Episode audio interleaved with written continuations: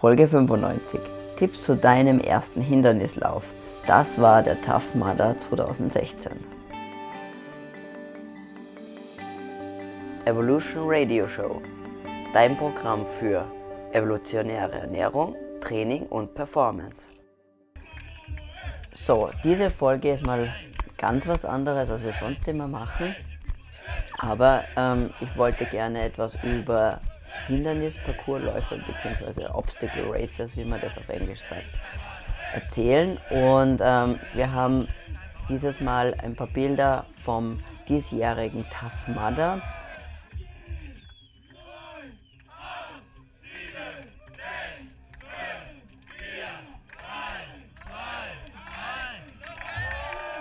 Diese Bilder stammen jetzt von meinem mittlerweile dritten Tough Mudder. Das war Ende September und wir haben wie immer wirklich jetzt jedes Mal unglaubliches Glück gehabt mit dem Wetter. Und äh, wir laufen da jetzt dann los. Es sind insgesamt äh, 18 Kilometer, 23 Hindernisse. Das Schöne am Tough Mudder ist, dass es nicht um die Zeit geht, also es gibt keine Zeitnehmer wie, wie bei anderen Hindernisläufen, sondern dass es absolut einfach um die Herausforderung geht, um diese Herausforderung auch gemeinsam zu meistern, weil einige Hindernisse sind so gestaltet, dass sie nur in der Gruppe überwindbar sind. Und das ist genau das, was mir ganz besonders am Tough Mudder gut gefällt. Auf der rechten Seite sieht man jetzt dann gleich eine, ein Hindernis, das aber erst ganz zum Schluss eigentlich erst kommt. Das heißt Pyramid Scheme. Und das ist genau eines dieser Hindernisse, das man eben wirklich nur in der Gruppe überwinden kann. Aber wie das dann genauer schaut, das sehen wir dann eben am Ende. So, wir nähern uns jetzt eben dem ersten Hindernis. Man ist jetzt schon einige Zeit, also so 10 Minuten, 11 Minuten schon durch den Wald gelaufen. Das geht eben über Stock und Stein. Das ist einfach das Schöne am Mudder. Man läuft eigentlich nie über äh, Wege in Wirklichkeit, sondern es geht durch den Wald rauf und runter über äh, ja, wirklich unwegsames Gelände. Und das ist eines der schönen Dinge oder der Herausforderungen wirklich an solchen Hindernisparcoursläufen, dass man einerseits gar nicht weiß, was so auf einen zukommt, es immer ein bisschen eine Überraschung ist und es wirklich auch sehr anspruchsvoll und spannend und interessant die, die von den Strecken dazwischen einfach ist. So, wir kommen jetzt da zum zweiten Hindernis. Wir sind jetzt in etwa zwei Kilometer, etwas mehr als zwei Kilometer gelaufen. Unten rechts ist der Timecode auch beziehungsweise die Uhrzeit. Wir sind um 11 Uhr etwa gestartet und da sehen wir schon den Leo, wie er über, die, äh, über diese schräge Wand hüpft und das heißt deswegen auch Hangover, weil die Wand eben zu einem äh, geneigt ist und was halt dadurch ein bisschen schwieriger ist ja, die, da muss schon jemandem hinten etwas geholfen werden. Und da zappeln die man, manche ein bisschen herum wie so kleine Zecken, die so da dran hängen, aber im Wesentlichen ist es noch relativ einfach und die Hindernisse werden so nach und nach immer schwierig, aber da kann man sich einfach ein bisschen rantasten. Es gibt auch zwischendurch immer wieder Labestationen, wo man wirklich gut mit Wasser versorgt wird. Es gibt Dixie-Klos am Weg, ähm, wenn man nicht unbedingt jetzt ins Gebüsch oder in den Wald abbiegen möchte, hat man da auf jeden Fall die Möglichkeit, normal aufs Klo zu gehen. Sieht man eben ein, einfach ein bisschen, wie es dort ausschaut. Wunderschön, wirklich zum Laufen. Und äh, dieser Mudder war der erste, den ich ganz, also wirklich voll durch in den Five Fingers gelaufen bin und da bin ich auch recht stolz drauf, weil ich eben noch nie 18 Kilometer wirklich in Five Fingers gelaufen oder hinter mich gebracht habe und es war einfach super und es, es, es wackelt halt ein bisschen, weil ich die Kamera auf der Brust habe, aber es ist wirklich wunderschön. Und da kommt auch schon das nächste Hindernis, Kiss of Mud. Und das ist natürlich genau das, was der Name verspricht, nämlich Haufen Dreck, indem man sich jetzt erst einmal auf den Bauch schmeißen muss und da durchkrabbeln. Oben drüber ist Stacheldraht, damit man eben nicht zu weit mit dem Bobsch in die Höhe geht und da irgendwie vermeidet, dreckig zu werden. Ich tue die GoPro auf die Seite, weil sonst würde man ja nichts sehen. Und daneben mir krabbelt Leo durch und ja, es ist Also es ist so, dass man wirklich gerade, ähm, ich kann mich noch so äh, ziemlich auf die, auf die Knie doch hoch ähm, hieven, aber der Leo, wenn man ein bisschen größer ist, da muss man einfach durchrobben und ist doch relativ lang, also man wird schon, ja, also man wird auf jeden Fall dreckig, aber das ist ja auch irgendwie der Spaß an der Sache und somit ist jegliche Hemmung dann auch schon vorbei für, für alle späteren Hindernisse. Ich glaube, das soll es auch ein bisschen mal, Hauptsache mal am Anfang ordentlich dreckig werden. Sie haben aber netterweise sogar, da rutscht schon einer auf den Boden, ähm, nebenbei auch so Wasserlöcher ähm, gemacht, wo man sich dann nochmal ein bisschen ab, ja, so rudimentär abputzen äh, kann und auch die Kamera halbwegs sauber machen kann. Wir haben jetzt etwa ein Drittel der Strecke hinter uns und das ist das nächste Hindernis, Birth Canal. Da muss man sich wieder am Boden legen und da unter diesen mit Wasser gefüllten Plastikplanen durchkriechen. Die drücken einen eben nach unten. Das, ja, das soll eben, deswegen der Name Birth Canal, von oben drückt eben das Gewicht des Wassers und dadurch kann man sich einfach überhaupt nicht aufrichten und muss da wirklich so durchschlüpfen sozusagen und ja,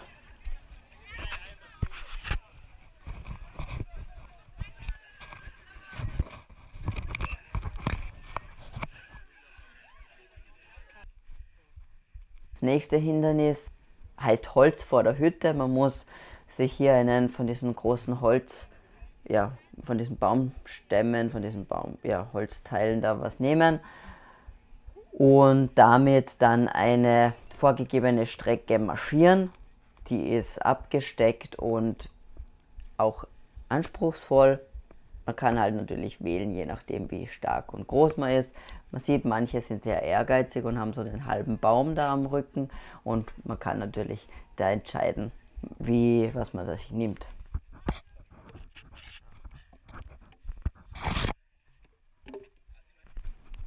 Wir sind jetzt eine gute Stunde unterwegs und wir kommen zu unserem nächsten Hindernis, heißt Feuchtgebiete und das ist ja jede Menge Gatsch, wie man sieht wir, man, muss, man rutscht da rein und da ähm, ist ein Haufen Wasser drinnen und ist etwa ja, knietief. Und die Herausforderung ist, auf der anderen Seite wieder raufzukommen, weil das Ganze ja, massiv glitschig ist und ähm, doch ganz schön anstrengend. Man glaubt auch nicht.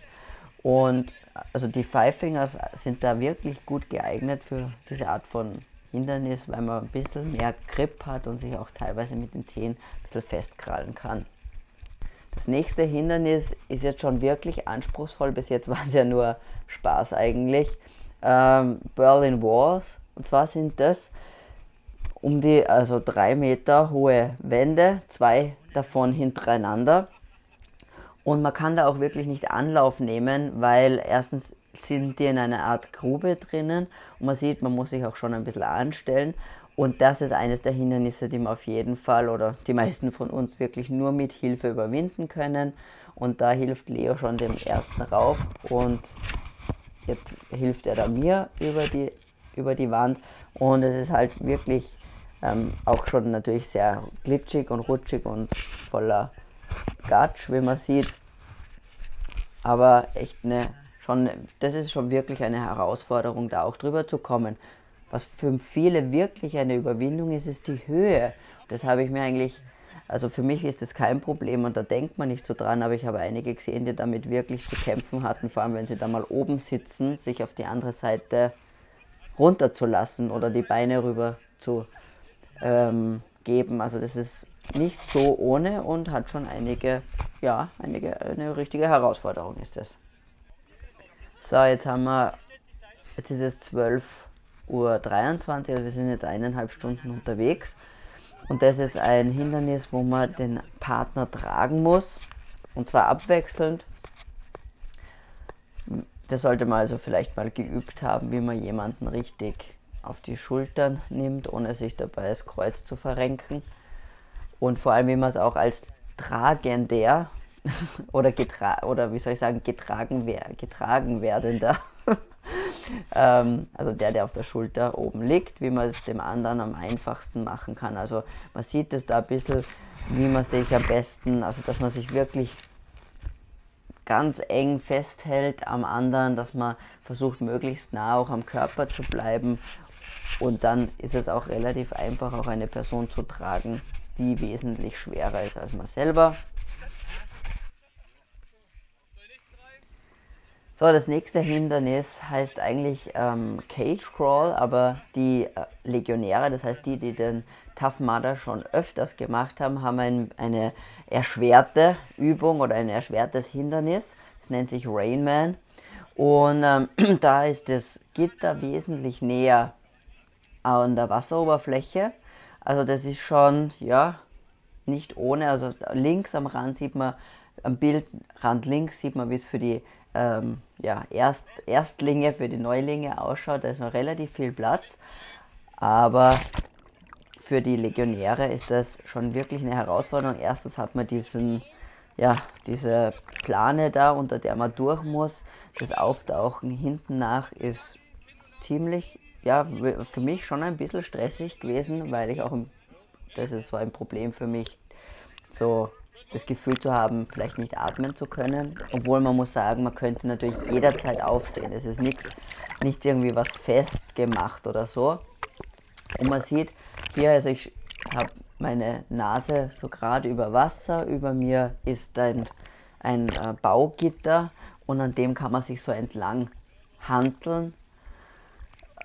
Immer wieder kommen, kommt auch so Wasserfontänen von oben, die das nochmal ein bisschen unangenehmer und stressiger machen, die ganze Sache. Oh ja, da war ich schon stolz, dass ich das dann auch überwunden habe und hinter mir hatte.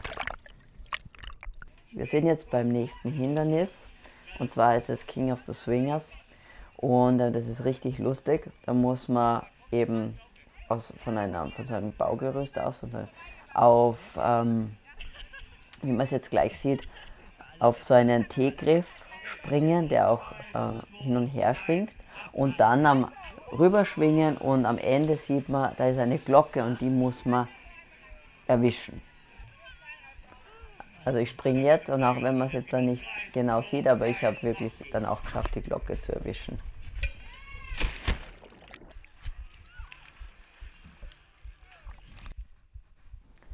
Wir sind jetzt schon fast zwei Stunden unterwegs und kommen zum, ja, einem ziemlich gruseligen Hindernis und zwar Arctic Anima. Und das ist ein mit Wasser gefüllter Baucontainer oder Bau, so eine Baumulde.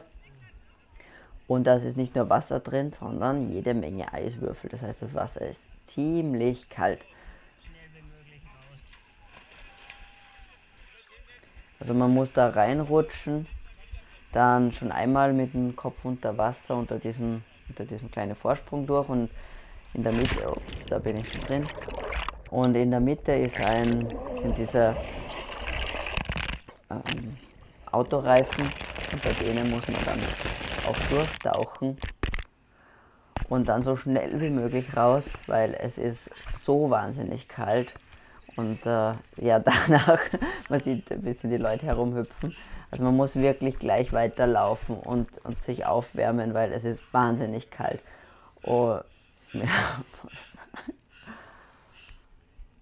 Und beim Weiterlaufen, wir haben dann mindestens eine halbe Stunde lang meine Muskeln aber sowas von gekrampft. Also das war sehr unangenehm. So, das nächste Hindernis ist wieder so eine Schlammvariante. Äh, Einfach, wo man wieder ja, in, in diese Gruben reinhüpfen muss, wo, jedem, wo Wasser und Schlamm ist und auf der anderen Seite eben rauf. Was da dann schon ähm, auch schon schwierig war, weil die Muskeln vorher von diesem Arctic Enema ziemlich ja, kalt waren und auch zum Krampfen angefangen haben.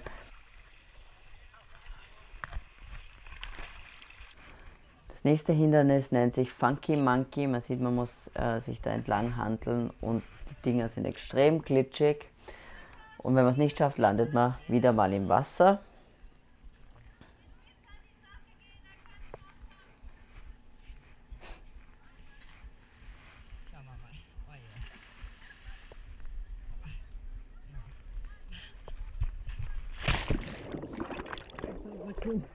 So wie ich jetzt. Beim nächsten Hindernis haben wir relativ lang warten müssen. Und das ist eben dieses Pyramid Scheme. Und es ist eine sehr glatte, relativ steile Kunststoffwand, die so würde ich sagen, ja, drei, vier Meter wohl hoch ist. Und man eben nur gemeinsam das überwinden kann. Da gab es auch einige Strategien, dass sich einfach die Leute Schulter, also dass man sich übereinander gestellt hat und praktisch eine menschliche Leiter gebildet hat und äh, da musste man eben länger warten.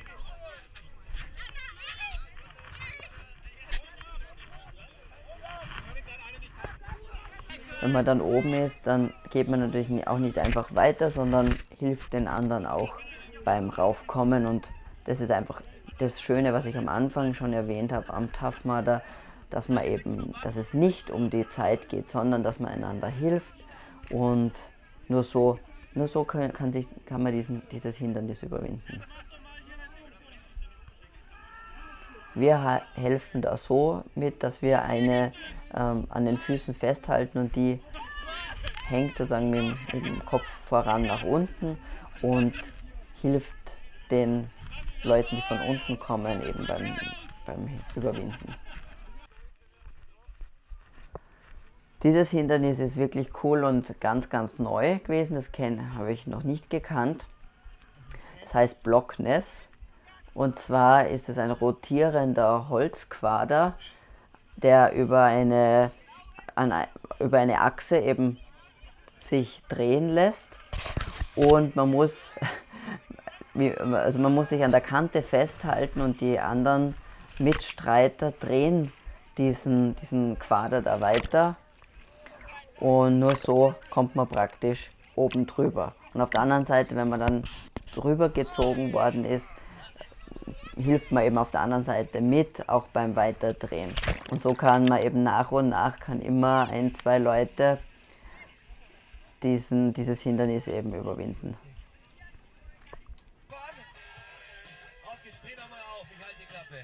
Eines der letzten Hindernisse ist der Mount Everest, seine Quarterpipe, auf die man eben ganz schnell rauflaufen muss und oben stehen dann schon die Mitstreiter und helfen einem rauf schaut schwieriger aus, als es ist.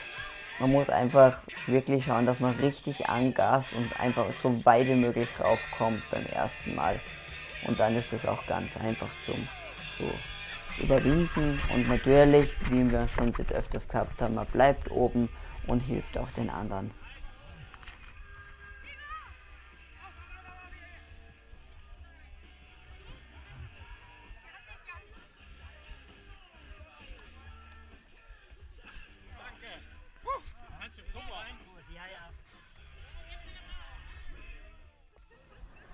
Vorletztes Hindernis, sehr gut überlegt. Das ist eine Flussdurchquerung und was, das, was da wirklich angenehm dran ist, dass man praktisch schon ein bisschen eine Art von Vorwäsche erledigt und einfach auch nachher nicht so super gatschig und dreckig ist. Man sieht auch, es ist ein Sicherheitstaucher da im Neoprenanzug, also es ist alles gut abgesichert. Man hat jede Menge auch, auch auf der Strecke. Es gibt immer eben die Labestationen, wie ich schon erwähnt habe, aber auch Erste Hilfe, Sanitäter sind bei allen Stationen da. Also man muss sich überhaupt keine Sorgen machen, dass man vielleicht irgendwo auf der Strecke liegen bleibt. Und da sind wir auch schon beim letzten Hindernis angelangt. Man als, als Legionär, also jemand, der das schon öfter gemacht hat, kann man entscheiden. Und man muss dann nicht die Elektroschock Therapy machen, sondern dieses Alternativhindernis prinzipiell gilt, dass man jedes Hindernis umgehen kann. Also man muss nichts machen und man wird auch nicht ausgelacht oder sonst irgendwas. Also vielleicht hast du Lust bekommen, nächstes Jahr beim Tough Mudder mit dabei zu sein. Wäre ja lustig, würde mich freuen, wenn ich vielleicht den einen oder anderen von euch dort treffen werde. Ich bin auf jeden Fall wieder dabei.